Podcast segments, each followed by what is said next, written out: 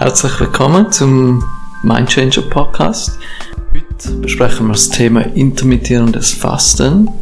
Wieso und weshalb wir jetzt mal auf so Themen können, wird euch Corinne erklären. Ja, wir wünschen euch ganz viel Spaß mit diesem Podcast. Ja, herzlich willkommen auf meiner Seite. Heute geht es, wie gesagt, um das Intervallfasten oder intermittierendes Fasten. Wir haben gefunden, durch das, dass wir jetzt die Weiterbildung machen, die, die es noch nicht mitbekommen haben, werden wir bald in zwei Wochen eine Weiterbildung starten, wo es um eine ganzheitliche Gesundheitsberatung geht.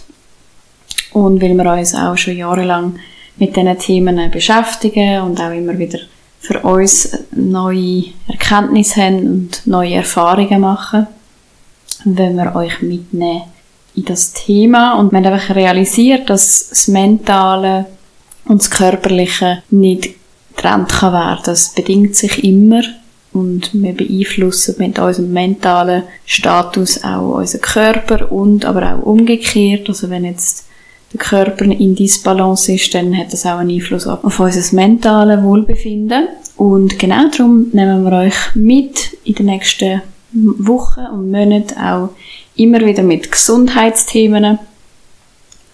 Ja, möchtest du mal erzählen, woher das Fasten kommt? Oder wie lange das, das schon gibt? Ja, das Fasten gibt es eigentlich schon so lange, wie es die Menschheit gibt. Also der Mensch ist ja früher sogar gezwungen zum Fasten, weil nicht immer Nahrungsmittel vorhanden sind. Und ja, durch da hat sich der Körper eigentlich wieder auf eingestellt, auf, den, auf, auf die Hungerperiode. Und das, das ist bis jetzt noch so, also da kommen wir dann später noch drauf. Ja, und nachher in der antiken Zivilisation hat dann auch der Pythagoras beispielsweise gefastet zur Förderung für die geistige Klarheit und für die Gesundheit. Also auch er hat das schon erkannt.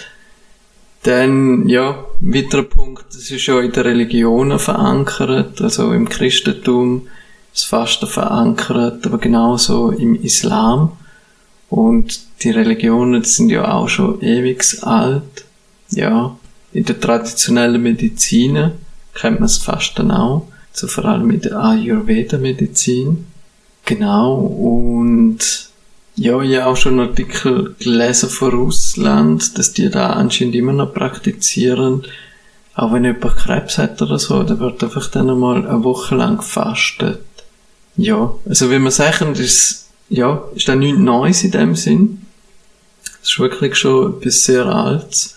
Und es ist wirklich nach dem Motto Back to the Roots eigentlich, wenn man schaut, wie man früher gelebt hat, dass nicht immer Nahrung rum war, ja, dann ist es eigentlich ganz normal, dass man fasten tut. Mhm.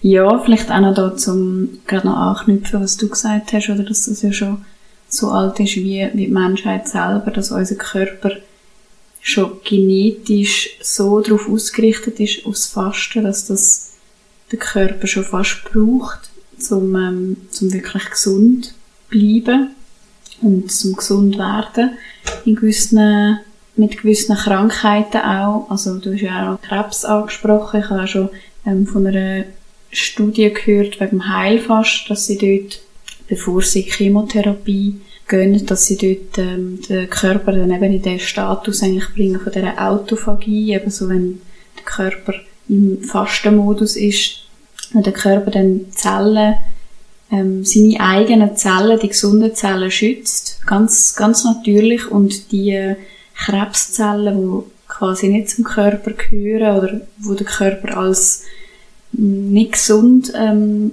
erachtet, dass er die dann besser abstoßt bei der Chemotherapie. Also das ist auch und eben durch unseren Überfluss, was ja eigentlich das Problem ein bisschen ist in, der, in unserer westlichen Welt, durch unseren Konsum und den Überfluss, den wir haben, wird der Körper eigentlich immer mit viel zu viel Essen, vor allem mit viel zu viel Zucker, ähm, voll geladen und dass, dass er gar nicht in den, in den Modus kommt von Verdauen, von, von ähm, Reinigen, Entschlacken und so weiter. Und wenn man das Jahre, Jahrzehnte lang macht, dann können wirklich auch eben tiefe Krankheiten entstehen. Genau. Ja, ich glaube, der Artikel, den du gelesen hast, eben mit der Chemo und so, das ist genau der, den ich auch in Russland, mhm. also die Do ist glaube ich Doku sogar gewesen. Ja, das können Sie, wir suchen sie mal und dann können wir sie verlinken. Ja, erzähl doch du mal, was gibt's denn so für Arten von Fasten? Ja, ich meine, Fasten, man kann entweder eine Woche weiss fasten oder noch länger fasten. Dann wird dann das Heilfasten. Dann, der, wo wir praktizieren, für, für uns, wo, wo einfacher ist, zum Alltag integrieren, ist über eine sogenannte Intervallfasten. Also das heisst, man hat ähm, Phasen, wo man isst und Phasen, wo man nicht isst. Und damit die Autophagie, die Corinne vorher schon gesagt hat, einsetzt, habe ich schon gehört, wo man mindestens zwölf Stunden fasten ohne Essen zu Andere sagen aber auch länger. Darum ist vielleicht empfehlenswert, zumindest die zwölf Stunden einzuhalten. Aber natürlich umso mehr, umso besser. Also das heisst, man kann 12-12 machen, man kann 14 10 machen, man kann da, wo wir machen, 16, 8 machen. Das heisst, dass man 16 Stunden quasi nichts isst und 8 Stunden mit eigentlich ein Zeitfenster, wo man isst, von 8 Stunden. Ja, genau, und man kann es eben auch so machen, dass man 5 Tage isst und 2 Tage nicht isst. Das wäre auch eine Variante, die man könnte machen. Jetzt ist die Frage, was ist während diesen fasten Stunden alles erlaubt? Willst du da etwas dazu sagen, Corinne? Ja, also erlaubt ist eigentlich alles, wo den Blutzuckerspiegel nicht betrifft und nicht erhöht. Das heißt alles, was ungesüßt ist, also alles, also Wasser, Tees, einfach kein Früchtetee, kein ähm, Süßholztee zum Beispiel. Aber auch der schwarze Kaffee ohne Milch ist erlaubt. Sogar Öl sind erlaubt, also wenn man Omega-3-Öl als Nahrungsergänzung nimmt oder Leinöl oder was auch immer, dann darf man das auch nehmen den Fastenzeiten. Sport ist erlaubt und sogar auch hilfreich, sagt man, also für uns auch. Kommen wir dann nachher noch drauf. Und nicht erlaubt, eben wie gesagt, alles, was irgendwie den Blutzuckerspiegel erhöht, also alles, wo, wo süß ist, alles, wo Nahrung ist, sozusagen. Genau. Und da muss man natürlich immer individuell auf sich hören, also auch jetzt eben mit dem Sport einfach mal ausprobieren, wie fühlt sich das an, wie, wie ist es vielleicht auch am Anfang, vielleicht dort auch einen sanften Einstieg wählen mit den Fastenstunden, dann vielleicht nicht gerade, äh, einen Halbmarathon laufen oder so, aber einfach so, ja, sich so ein bisschen ausprobieren in dem auch und ein bisschen spüren, wie funktioniert der Körper, wie, wie tut er's, ähm, wie verkraftet er sozusagen und was verändert sich. Also es wird sich sicher vieles verändern. Ähm, was auch hilft, wenn man jetzt Hunger hat, wirklich fest Hunger hat in dieser Zeit und ja, zum Mittag ist es vielleicht noch zwei Stunden dann hilft Grüntee zum Beispiel auch oder einfach viel Wasser trinken. Ja, was sind so die positiven Auswirkungen, die man herausgefunden hat, auch in vielen Studien im Körper? Möchtest du da noch dazu etwas sagen? Genau, nochmal zurück zu dem Thema Autophagie. Einfach mal noch kurz vielleicht dazu, was das genau ist. Die Autophagie wieder geht um Zellen, wo dann eigentlich in dieser Fastenphase, in dieser Hungerphase, die Möglichkeit haben, sich selber wieder aufzuräumen. Also die können so quasi wie ihren Abfall aus den Zellen raus transportieren oder sogar die, Zell die Zellen, also Autophagie heißt auch Selbstverdauung, die kann sich dann wie, wenn sie nicht mehr funktionsfähig ist, selber verdauen. Also das ist ein Reinigungsprozess vom Körper, ein sehr wichtiger Reinigungsprozess vom Körper und er tut gleichzeitig auch die Selbstheilungskräfte aktivieren. Dann, ja, kann es nützen gegen Fettleber. Der Stoffwechsel wird angeregt. Ähm, es kann vor Diabetes schützen, weil auch der Blutzuckerspiegel durch die Fastenzeit ähm, stabiler wird. Es kann dazu führen, dass man abnimmt. Und interessant ist auch noch, der Muskelaufbau wird gefördert, weil in dem Hungermodus wird während Wachstumshormon eigentlich angeregt. Es werden mehr Wachstumshormone produziert. Ja, und da ist wichtig, dass man über die Zeit, wo man Essen zu sich nimmt, genug Energie aufnimmt, also Kalorien, und genug Eiweiß vor allem, damit der Muskelaufbau ähm, ja, genug Baustoff hat eigentlich. Ja, und dann eine weitere positive Eigenschaft ist die Reduzierung von chronischen Entzündungen im Körper. Das ist auch noch schon dieses Thema heutzutage.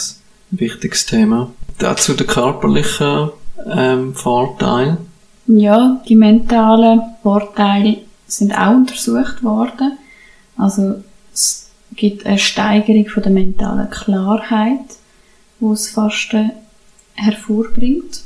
Dann es gibt auch eine Reduzierung von der Auswirkungen von Depressionen und kognitiven Themen, weil eben die, wie du schon gesagt hast, die Reduzierung von der Entzündungen im Körper gewährleistet wird. Dann kann es Stressabbau fördern, das Fasten. Und Neuroplastizität und die neuronale Regeneration fördern. Das heißt, wir, ja, wir können uns ähm, kognitiv und mental einfach schneller erholen. Wir können ähm, vielleicht auch, wenn wir Sachen gelernt haben, die viel besser verankern zum Beispiel. Dann wirkt es auch stimmungsaufhellend. Das haben auch gewisse Studien gezeigt. Und ja, das sind so einige von, von diesen Studien, die es gibt in Bezug auf die mentalen Auswirkungen vom Fasten. Und dann kommen wir doch gerade zu unseren eigenen Erfahrungen. Wie tun wir fasten oder wie hast, was sind so deine Erfahrungen jetzt? Also wir fasten nach dem 16-8-Modell, das heisst wir essen 16 Stunden 9. Und zwar ist unser Essensfenster vom 12 bis zum 8. Wobei es oft vorkommt, dass man auch irgendwie um halb sieben ist das letzte Mal etwas essen und dementsprechend verlängert sich die Fastenzeit. Genau, und das ist für uns recht ein praktikables Modell, weil auch wenn man am Abend mal irgendwo essen geht oder so, kann man gleich ja, das Essen geniessen, weil meistens schafft man es zum vor um 8 essen und wenn einmal nicht, ist auch nicht so wild. Ist einfach wichtig, dass man ein bisschen Stetigkeit hat und ja, die Ausnahme nicht die Regel wird, genau ja, meine Erfahrungen, da was sich so bei mir zeigt, ist, ja, für mich ist es immer ein bisschen eine Challenge, also es ist ein bisschen mentales Training, auch immer wieder den Hunger zu bekommen. Dafür habe ich dann aber auch richtig Hunger und richtig Freude am Essen, weil vorher einmal so ein bisschen, hat halt einfach gegessen, weil es zwölf war. Genau da ist schon mal ein riesen Vorteil von dem. Dann vom Körper her hat sich der Ausschlag, ziemlich verabschiedet eigentlich. Ja, und ich mache einfach, dass ich den ganzen Tag viel fitter bin. Meine Energie ist stabiler, hat nicht mehr so Schwankungen. Genau. Ja, was sind so deine Erfahrungen? Ja, also ich habe ein bisschen später angefangen wie du mit dem Fasten. Du machst das, glaube ich, schon ein paar Wochen länger. Ich habe irgendwie Anfang August angefangen. Ich habe es auch schon gemacht ähm, dann irgendwie wieder verloren und jetzt eben durch die Ausbildung und das Wissen hat es mich, hat's mich wieder motiviert. Ich habe auch schon Heilfasten gemacht, wo dann zehn Tage gar keine Nahrung zu mir genommen habe und das ist mir dann fast ein bisschen zu heftig gewesen, irgendwie für den Körper. Der hat mega entgiftet zwar, das ist ja eigentlich gut, aber ich habe vier Tage lang wirklich so mega starkes Kopfweh, Migräne, habe ich müssen übergeben. Also es war gar nicht angenehm. Gewesen. Darum finde ich jetzt das Intervallfasten super angenehm und eben auch zu meinen Alltag integrieren. Man kann eben auch gut zu Mittagessen mit Freundinnen und Freunden, zum Nacht auch.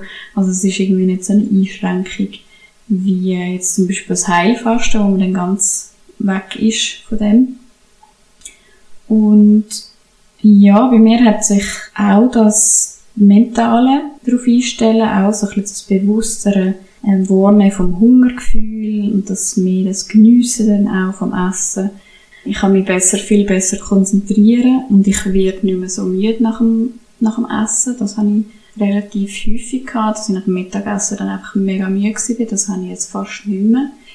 Dann, ja, bin ich einfach auch sonst äh, habe eine stabilere Gemütslage, also so das Wohlbefinden hat sich gesteigert in meinem Körper.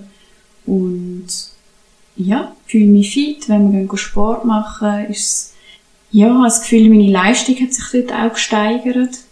Und ja, ich bin wirklich zufrieden. Ich finde es mega gut. Ja, aber vielleicht noch so zusammengefasst, dass es einfach wichtig ist, um für dich zu schauen, wie passt das bei dir im Alltag rein.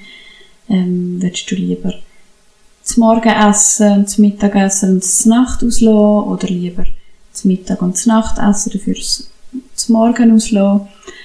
Oder möchtest du es vielleicht sogar an zwei Tagen in der Woche fasten und fünf Tage normal essen?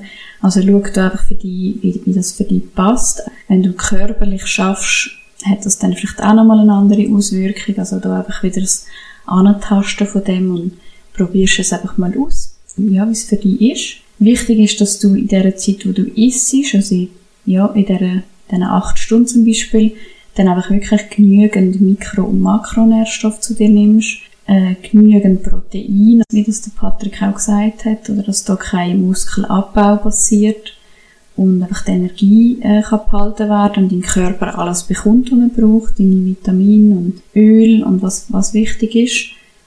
Und ja. Ja, wir hoffen, der hat euch etwas gebracht. Das war eben der erste Schritt. Wir wollen in Zukunft auch ein bisschen über unsere Ausbildung ähm, reden und so Themen mit einbringen, weil eben für uns, wir wollen wie der ganzheitliche Aspekt leben, auch mit diesem Angebot, also dass schon der Fokus auf dem Geist ist, aber dass auch der Körper muss optimal eingestellt sein, dass der Geist möglichst gut funktioniert und man möglichst gut mit dem Geist auch arbeiten kann. Genau, ja, dürfen wir euch darauf freuen. Wir hoffen, es hat euch Spass gemacht und wünschen euch eine ganz gute Zeit und bis bald wieder. Ciao. Tschüss zusammen.